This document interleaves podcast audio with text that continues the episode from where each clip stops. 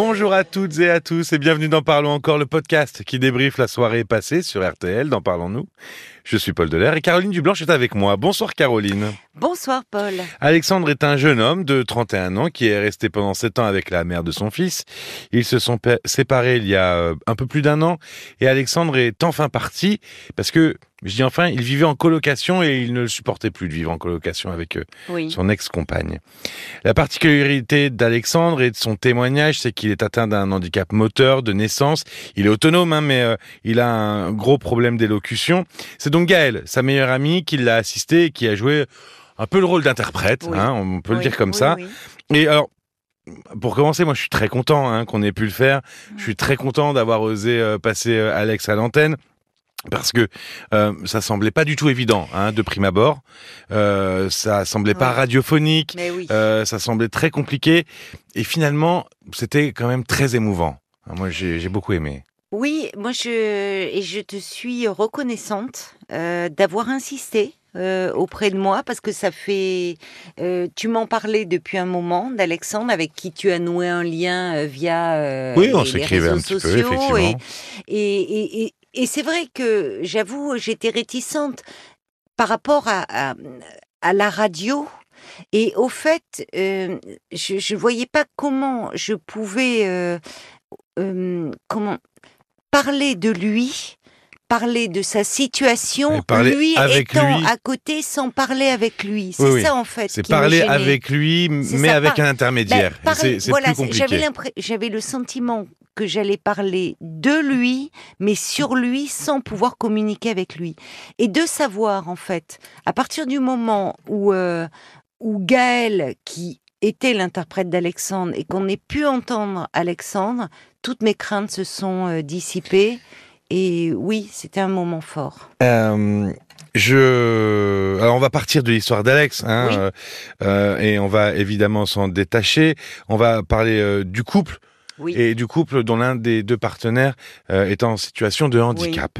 Euh, alors, il y, a forcément des difficultés euh, dans, dans ce genre de situation qu'on peut rencontrer. Quelles sont les difficultés qu'on peut rencontrer? Eh bien, aux difficultés inhérentes à la vie quotidienne que rencontrent tous les couples, s'ajoute la carte du handicap. Et il n'est pas simple d'être à la fois amant et soignant.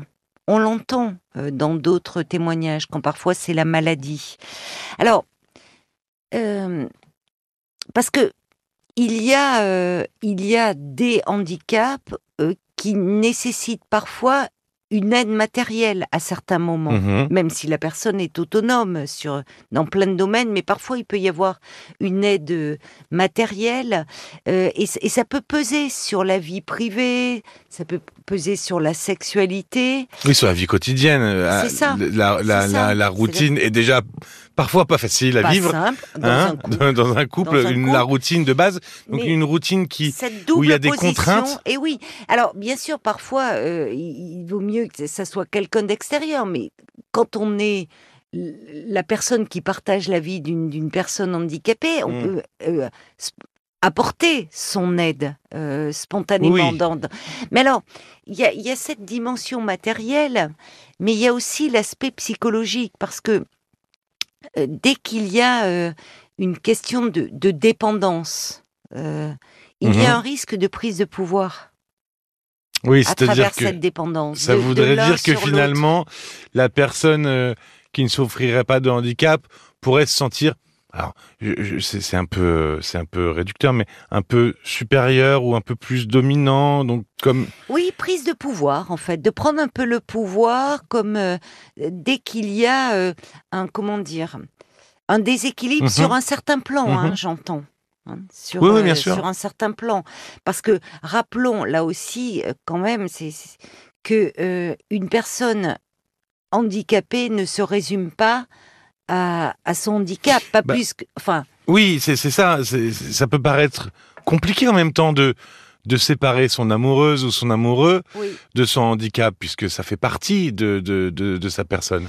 Ben, oui et non. C'est-à-dire qu'une personne, elle se résume pas à un corps. Un Mhm. corps qui, alors qui marche, parce que quand euh, des personnes euh, sont, sont en fauteuil, euh, qui voit euh, si la personne est, est non voyante, qui entend, il peut y avoir un problème de Mhm. surdité. Enfin, là, c'est en fait tout ce qui fait une personne, c'est aussi une- sa façon d'être au monde, sa façon de communiquer, d'être en relation avec les autres Oui, de penser, de son réfléchir. esprit, sa façon de penser, de concevoir le monde, de réfléchir, sa curiosité, ses qualités de réflexion, d'intuition, d'introspection qu'on entendait chez Alexandre, euh, euh, une intelligence, un humour, une... bon. Euh, donc évidemment, le, le- le- le problème c'est que spontanément, euh, quand on voit une personne handicapée, on a tendance à voir ce qui lui manque, en Mhm. fait. Euh, alors, il s'agit pas de nier ce manque, hein, qui engendre de la souffrance. Oui. On va pas se leurrer. hein. Il existe, donc. euh, Euh, il existe, il est là. Mais contrairement à, à malheureusement l'idée que l'on a encore, c'est que les personnes handicapées ne sont pas des personnes diminuées.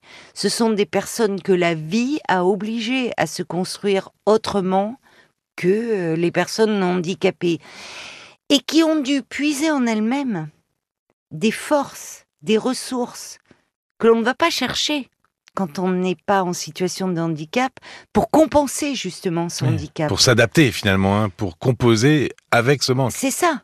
Et, euh, et en fait, c'est là où euh, les personnes handicapées ont des choses à nous apprendre sur euh, justement sur toutes ces forces, cette capacité de qu'on entendait de combativité, de résistance Mhm. d'un être humain.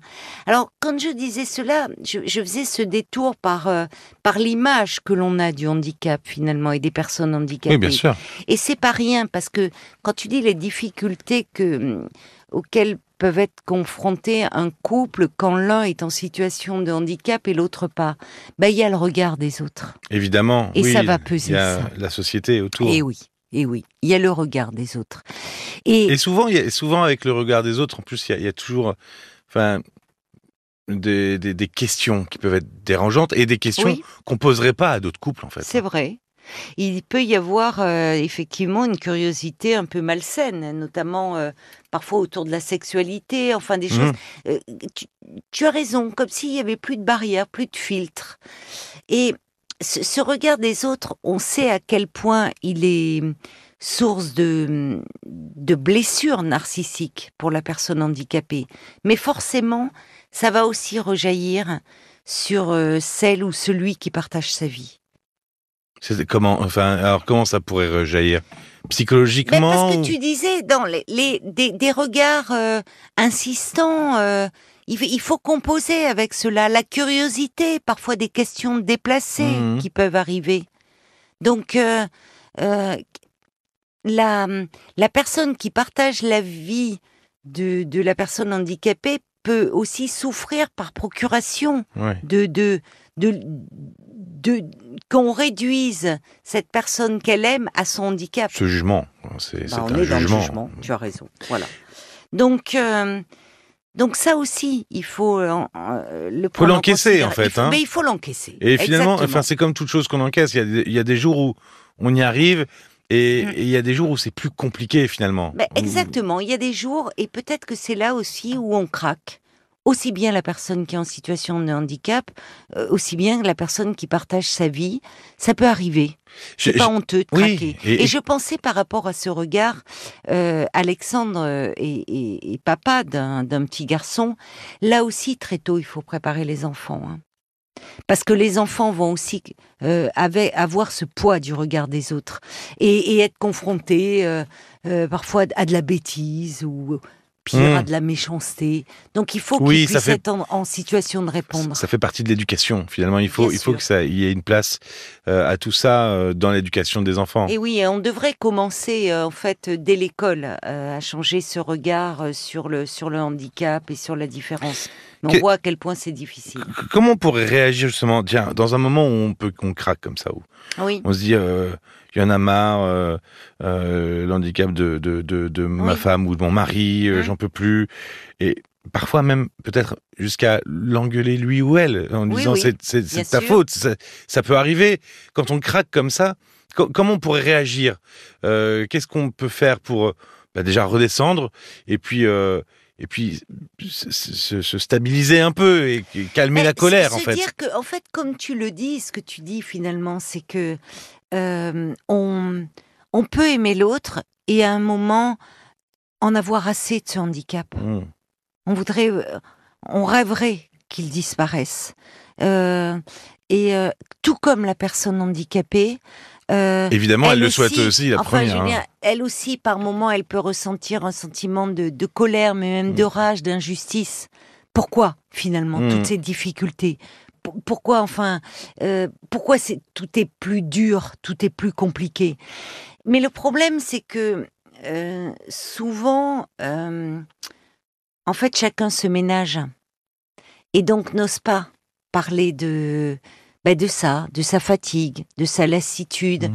de, de, de, de dire qu'il y en a marre, d'un sentiment de, de ras-le-bol, non pas de l'autre, mais de cette carte supplémentaire qu'est le handicap. Oui, c'est là où qu'il y a le couple, il y a, le- il y a pas que le duo, il y a, ça devient un trio, quoi. Oui, il faut là où composer il faut avec, réussir avec à son handicap. c'est là où il faut réussir à séparer le handicap de la personne finalement. Et oui, mais euh, alors, il, il faudrait pouvoir, euh, euh, il faudrait pouvoir l'exprimer, mais comme je le dis, c'est pas simple parce qu'on cherche aussi à ménager l'autre. On peut se sentir coupable de dire, euh, au fond, pour la personne qui partage sa vie, dire c'est pas moi qui vis, euh, qui porte ce handicap. Donc de, de quoi je oui, j'ai pas à plaindre, je vais Voilà. pas me plaindre. C'est un peu honteux de se plaindre. Voilà, dire alors que et puis et puis la personne handicapée peut se dire je vais pas en plus je vais pas lui faire porter ça déjà je sais bien que c'est dur Ouais. pour elle ou pour lui.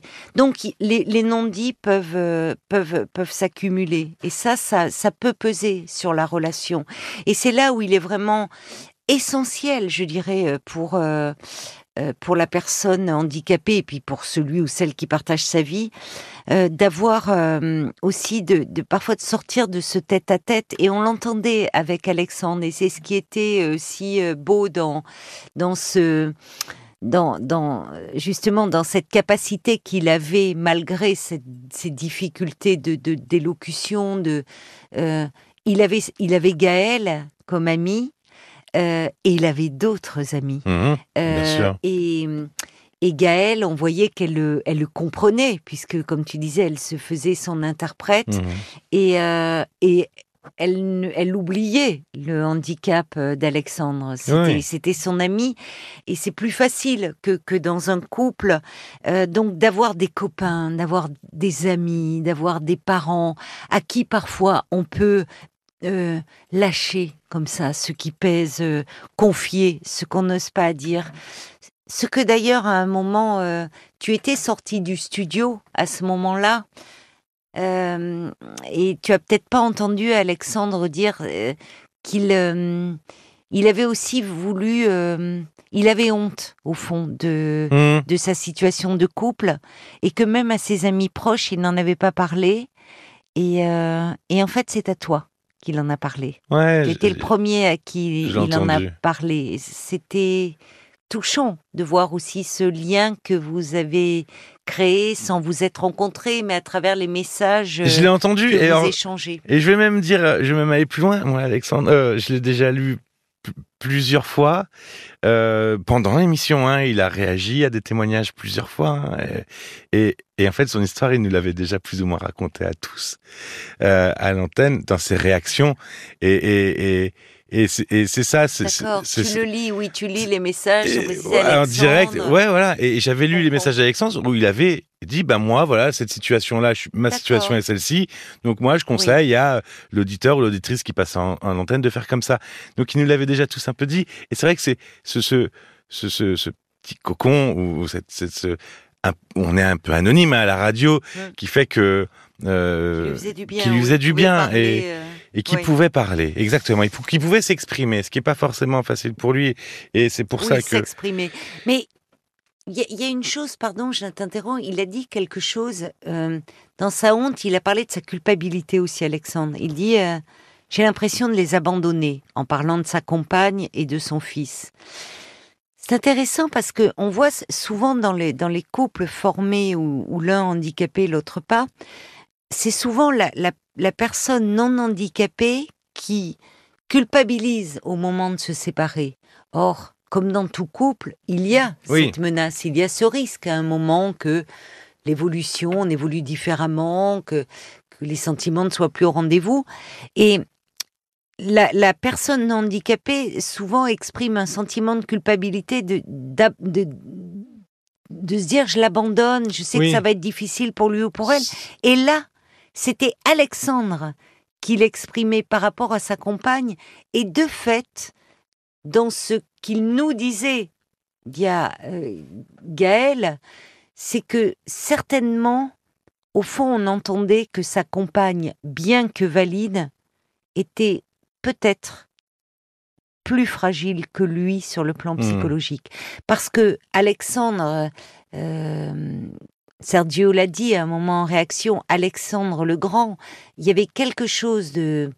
Euh, sur un plan psychologique, sur un plan humain, hmm. vais dire, était certainement plus avancé que bien d'entre nous, euh, quand ne serait-ce que pouvoir décider parce qu'il n'était plus heureux dans cette relation de couple, de de se séparer. Il faut du courage pour se séparer. Il faut de la maturité. D'avoir un certain recul sur, sa propre situation. pas tout le monde là. Tout à hein. fait. Déjà, on a peur. Eh on a peur de la solitude. On a peur. Et lui, malgré ce qu'il vit, ce qu'il ressent, euh, quel pari sur l'avenir? Hmm. Quelle force? Franchement, ça en impose. Ça impose le respect. Merci beaucoup Caroline. Merci à toi Paul. Écoutez alors donc ce témoignage hein, d'Alex et de Gaël, je vous le recommande sur l'application RTL ou sur le site. Vous pouvez euh, aussi découvrir ce soir Sabine qui a vécu une relation avec un homme qui ne disait rien, Jean-Marc qui pense euh, avoir été quitté par sa compagne à cause de leur rapport différent à l'argent et puis Damien qui a rencontré sa femme durant un casting X et qui souhaite euh, faire de la prévention auprès des jeunes. N'hésitez pas à vous abonner hein, pour recevoir toutes les notifications des nouveaux podcasts. Parlons-nous RTL ça c'est l'adresse mail. 09 69 39 10 11, ça c'est le numéro de téléphone. Merci d'avoir passé ce moment avec nous et à très bientôt. À très vite. Parlons encore, le podcast.